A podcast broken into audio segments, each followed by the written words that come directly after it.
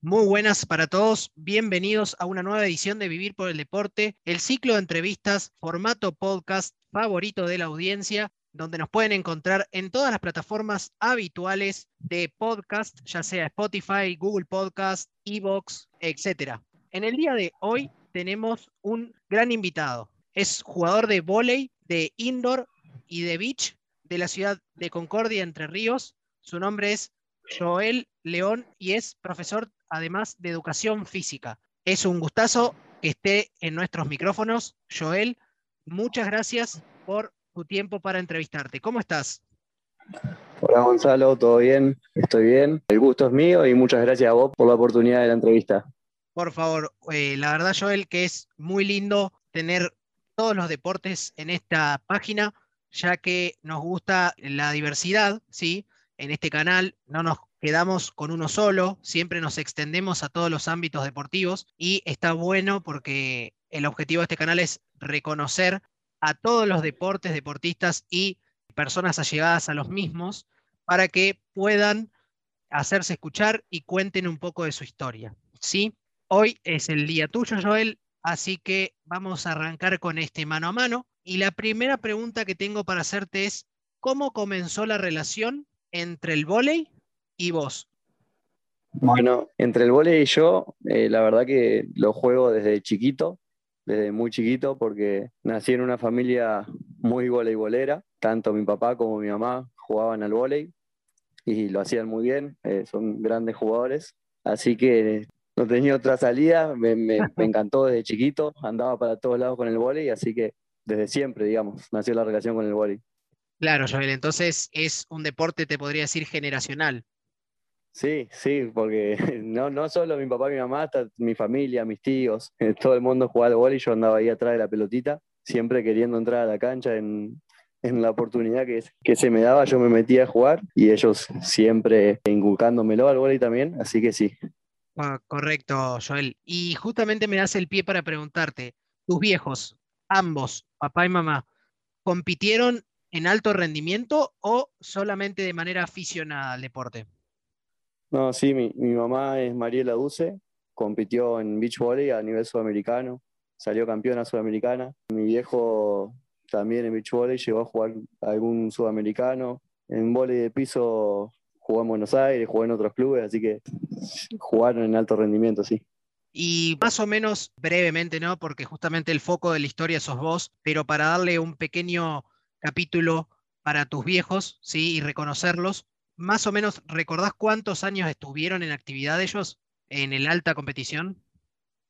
Y en mi mamá, en Mariela Duce, digamos, en, cuando compitió Sudamericanos, jugó con Ana Galay, que es la que actualmente está en, en la selección argentina, ¿no? que es la que juega circuito mundial. Sí. Y estuvo cuatro años en competencia de internacionales. Y bueno, y nacionales también, mi viejo también, nacionales, internacionales, varios años tuvieron. Claro, ¿y ellos dejaron el vóley por algún motivo o porque, bueno, ya decidieron de que ya no, no daba para más la competencia de alto rendimiento? Y el esfuerzo que hacían era bastante grande, ¿no? Mantenerlo con eh, varios años te generaba un desgaste grande y bueno, con la edad también son muchos años de competencia y, y terminaron dejando. Joel, y ahora ya volviendo un poco más al plano tuyo, ¿sí? Te quería consultar por qué elegiste dedicar, ¿sí?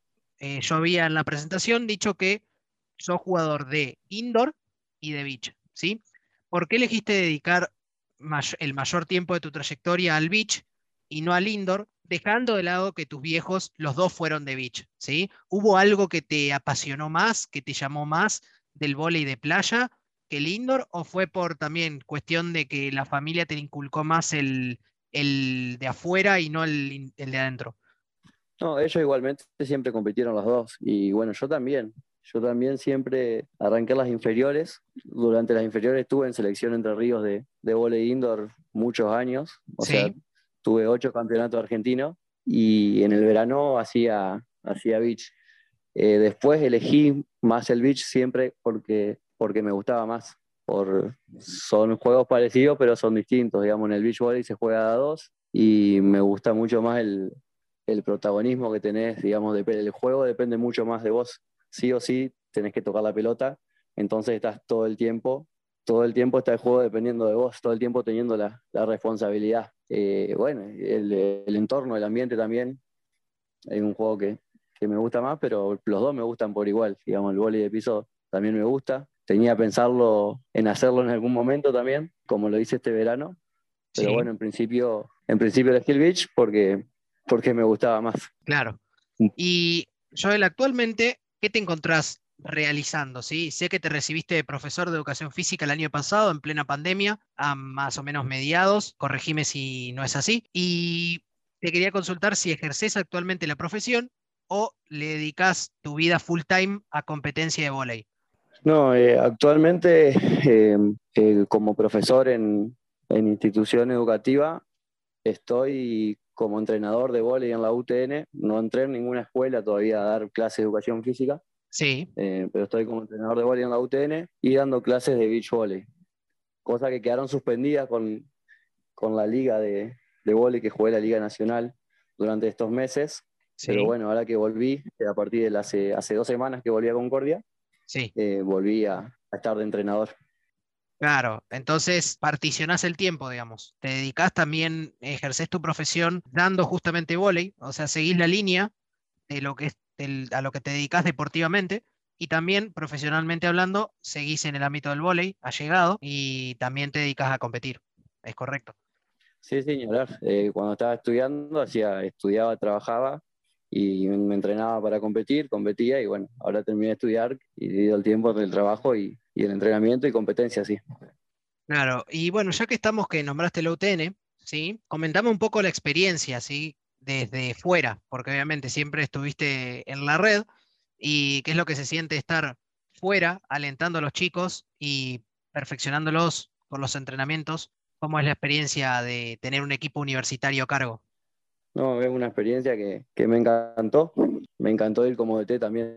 Bueno, me encantó el día a día de tener que entrenarlos, buscar la manera de ayudarlos desde afuera a mejorar, porque uno como entrenador no puede hacer nada, las acciones las hacen los jugadores. Entonces vos tenés que tratar de llegar de alguna manera y dar cosas que los ayuden a que salga lo que quieren hacer, a mejorar. Y no, me, me gustó la experiencia. Tenés que estar atento en los partidos, por ejemplo, a, a todo, a muchas cosas que por ahí como jugador está bueno mirarlas, pero no es plena responsabilidad tuya. Te, te encuadra más en tu juego y bueno, el entrenador es un poco el que ve todo.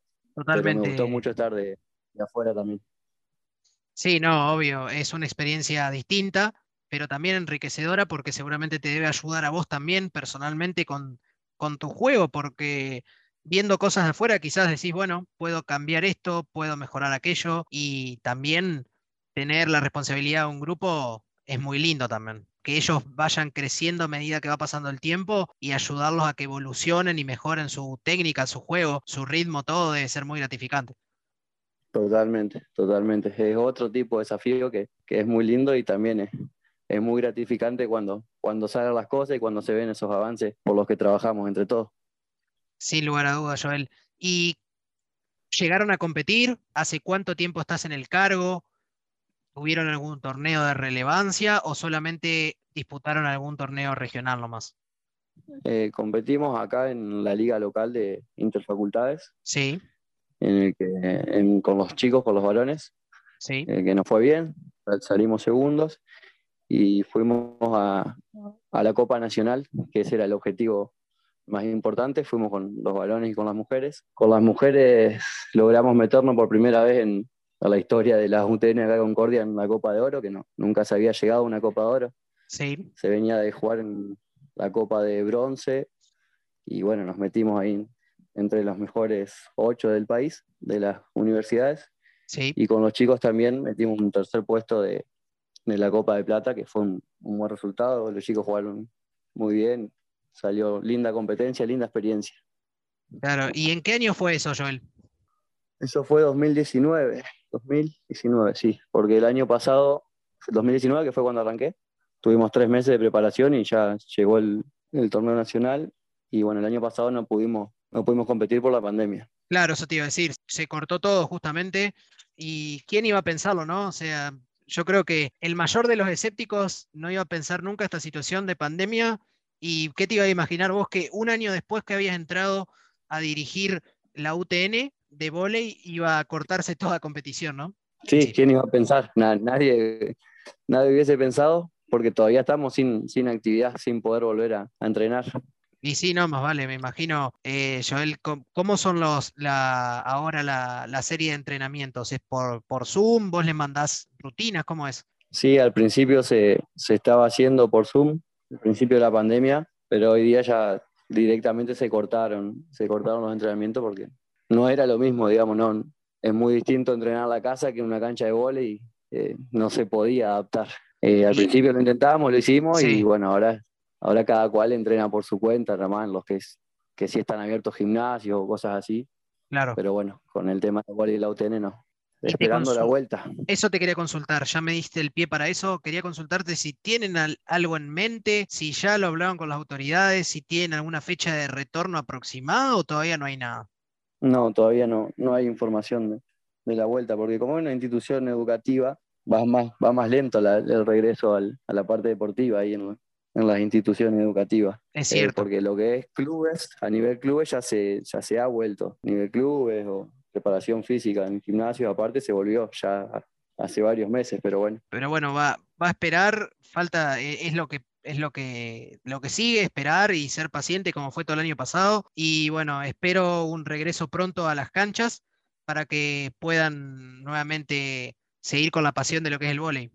Totalmente, sí, sí. Y bueno, Joel, ahora pasando a lo que es nuevamente tu trayectoria como deportista, sí, volvemos otra vez. Quería que me cuentes brevemente, si es posible, más o menos en orden cronológico, cosa de, de no de hacer más llevadero la presentación y de que sea también puntos de partida para vos, contarme tu experiencia, tu trayectoria y tus títulos, ¿sí? Tanto en el indoor como el beach.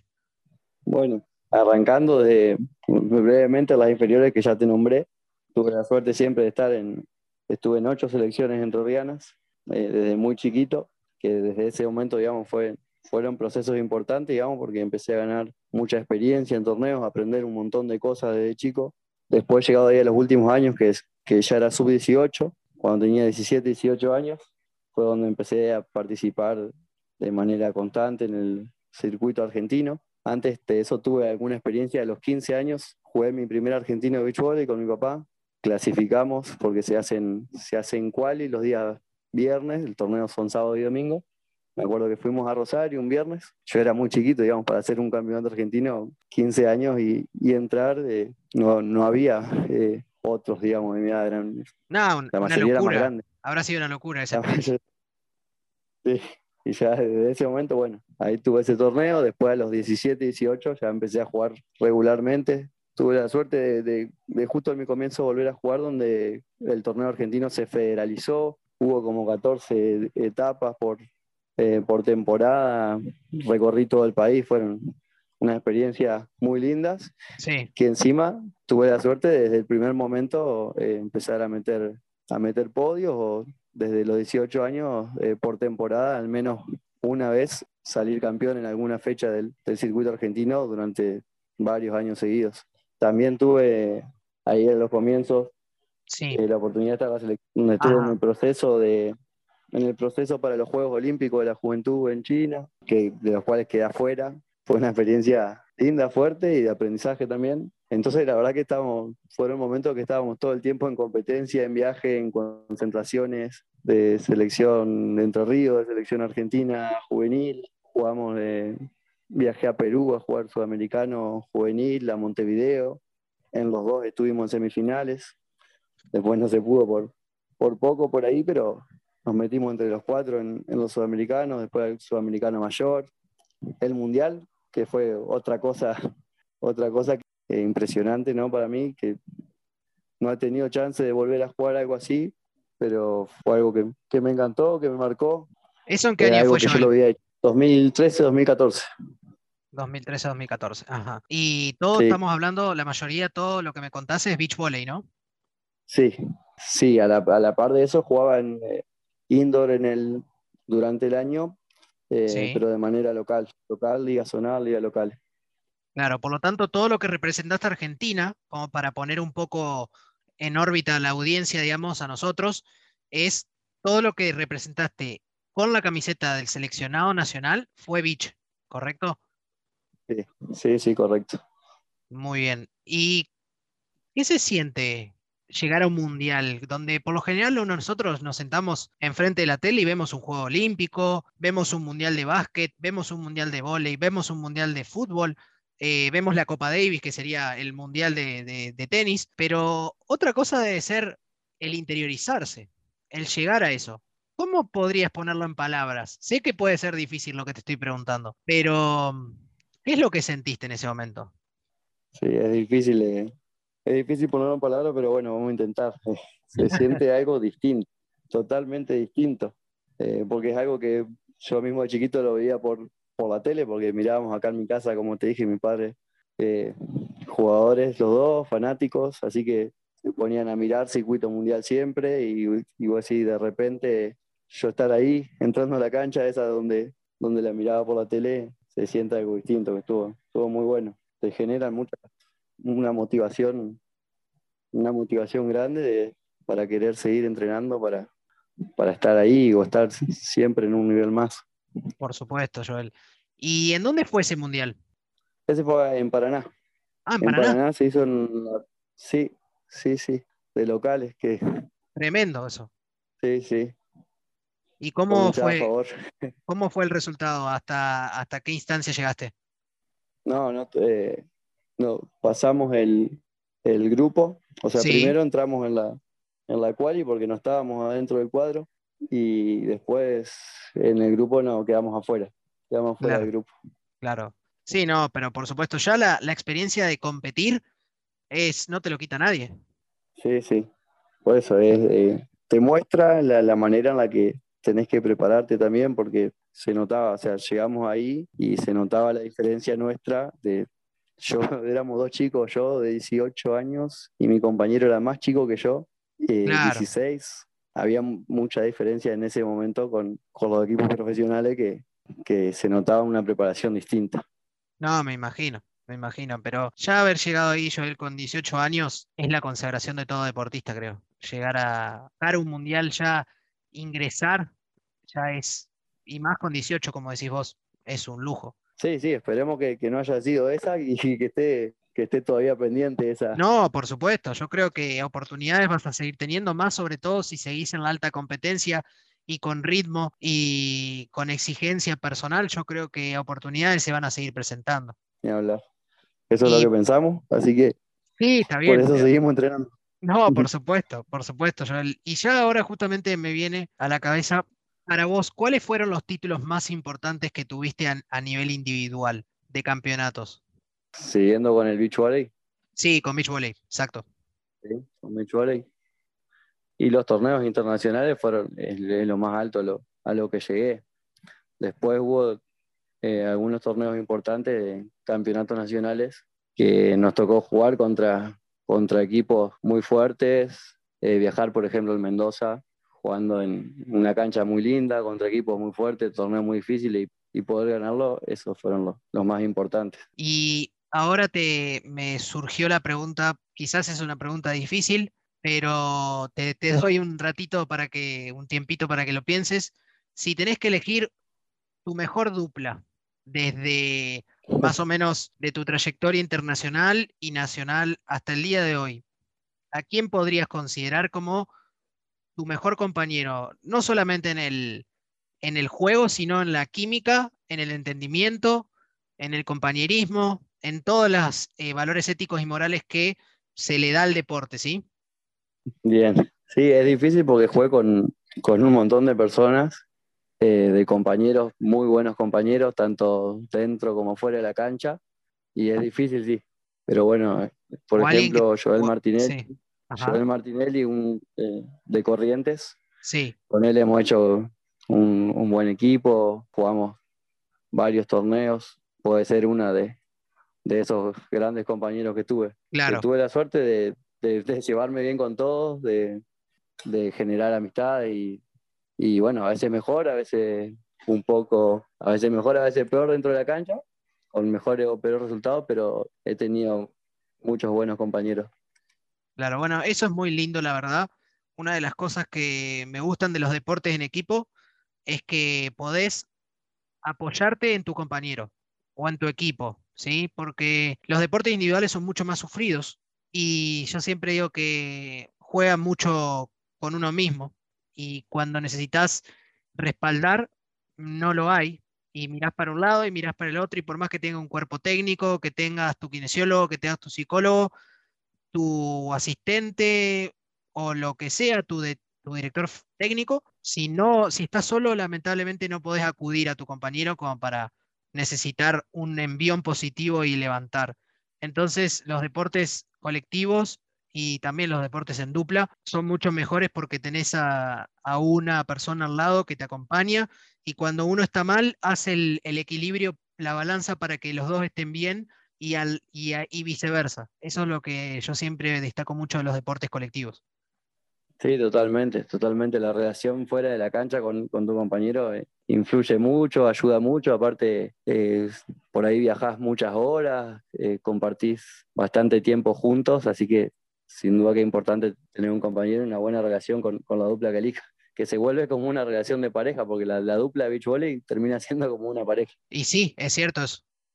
Suele, suele pasar en los deportes que son de, de pareja, justamente. Sucede porque tenés un montón de roces y tenés buenos momentos y tenés no tan buenos y a veces se pone un poco picante cuando estás en, la cancha y no te salen las cosas. Hay un montón de factores que van cambiando, sin duda. Sí, sí, totalmente. Y ahora yo Pero bueno, pasando... Siempre he tenido suerte y, muy bien con, con todos. Bueno, eso es algo destacable.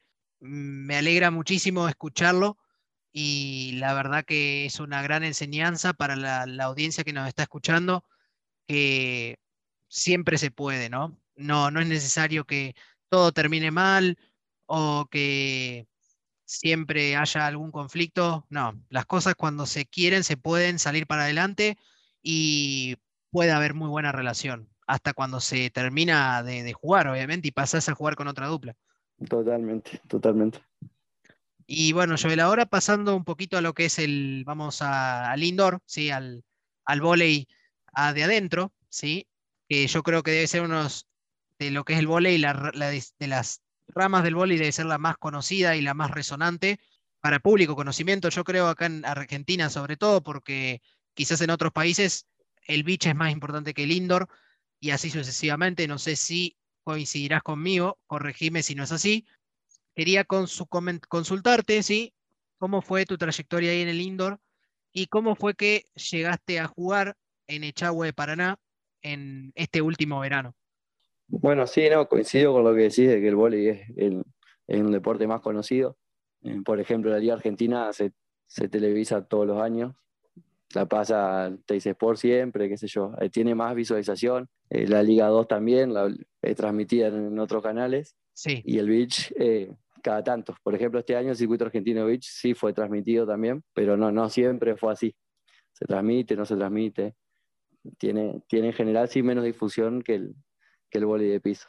Claro. Y bueno, ah, yo siempre, siempre los hice, como te decía, hice los dos, los dos deportes.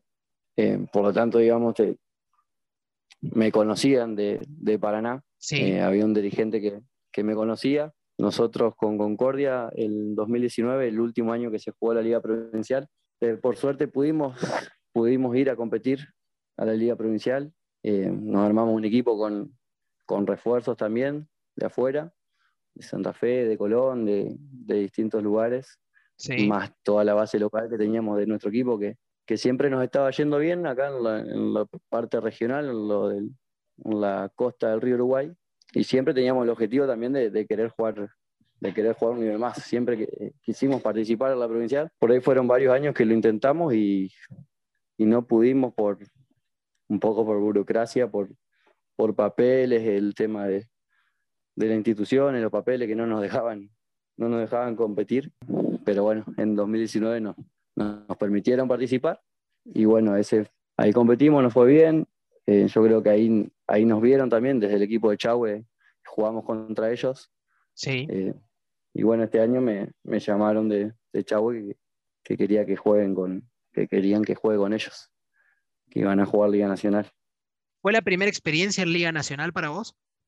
Sí, fue la primera, te digo, porque todos los, eh, justo se da que la Liga Nacional se juega en verano también y coincide con la temporada de beach y hasta el momento yo, mi objetivo iba por, por la arena.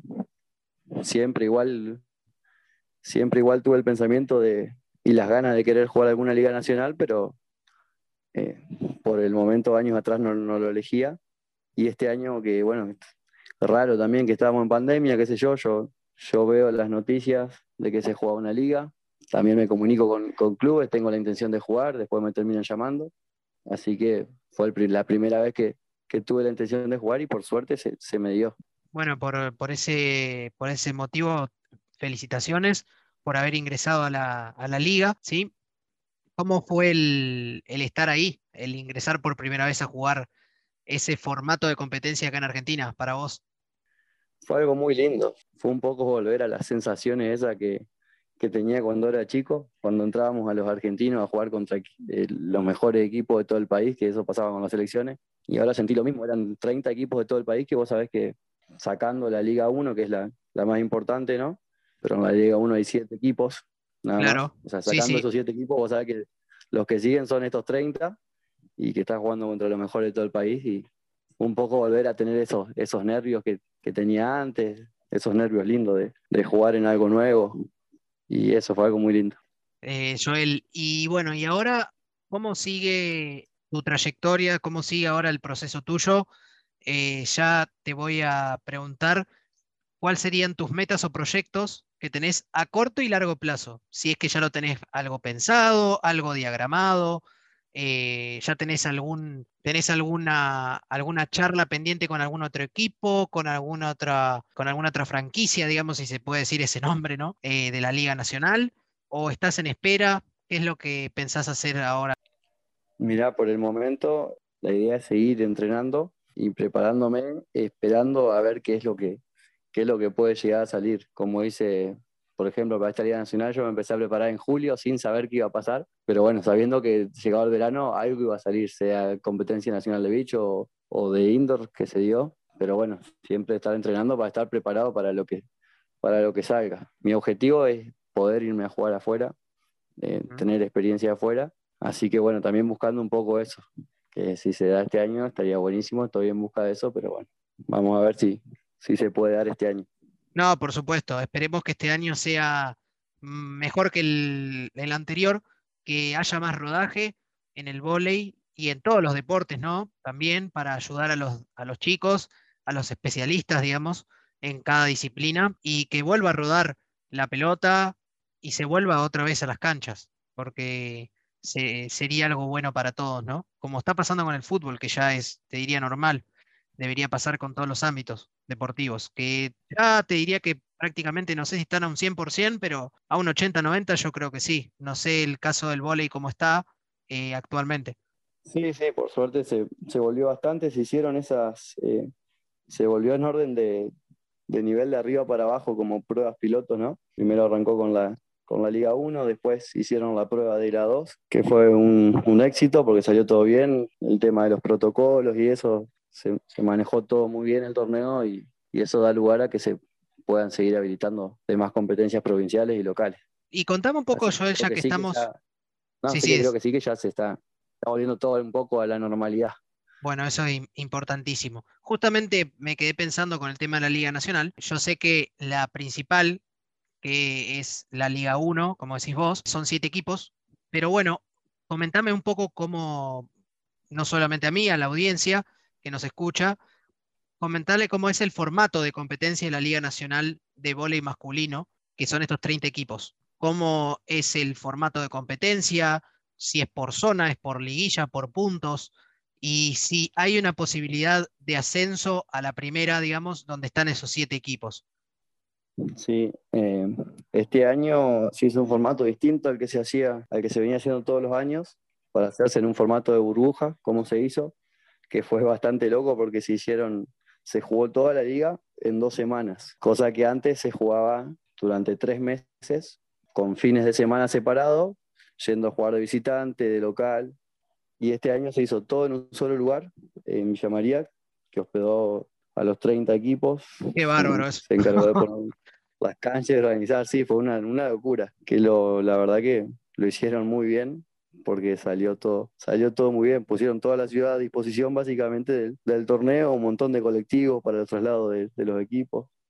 Toda una organización bastante grande. Bueno, se hicieron zonas, se hicieron zonas de, ocho equipos, se hacían zonas y playoffs. Para ascender a las dos, ascendían los dos primeros finalistas. Después habían, del torneo de los 30 equipos, había 10 equipos que ya estaban clasificados para la Liga A2 del año que viene, digo, para la Liga Nacional del año que viene que antes se llamaba dos, por eso la nombro así, y los seis que le seguían a esos ganaban lugar para, para la Liga Nacional también. Nosotros logramos quedar entre esos seis que le seguían a los diez ya clasificados y logramos el objetivo que nos habíamos planteado, que era guardar el lugar, guardar la plaza para el año que viene jugar, jugar de nuevo la Liga Nacional.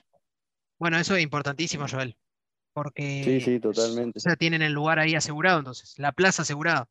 Totalmente, porque eran 30 equipos, eh, habían 10 clasificados, 6 nomás entraban de nuevo para el año que viene.